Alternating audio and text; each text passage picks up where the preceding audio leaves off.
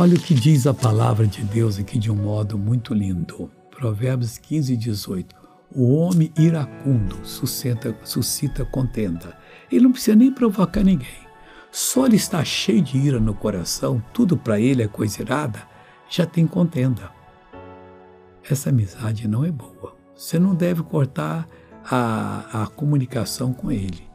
Mas amigo, não. Você tem que dar a palavra e com carinho pedindo a Deus.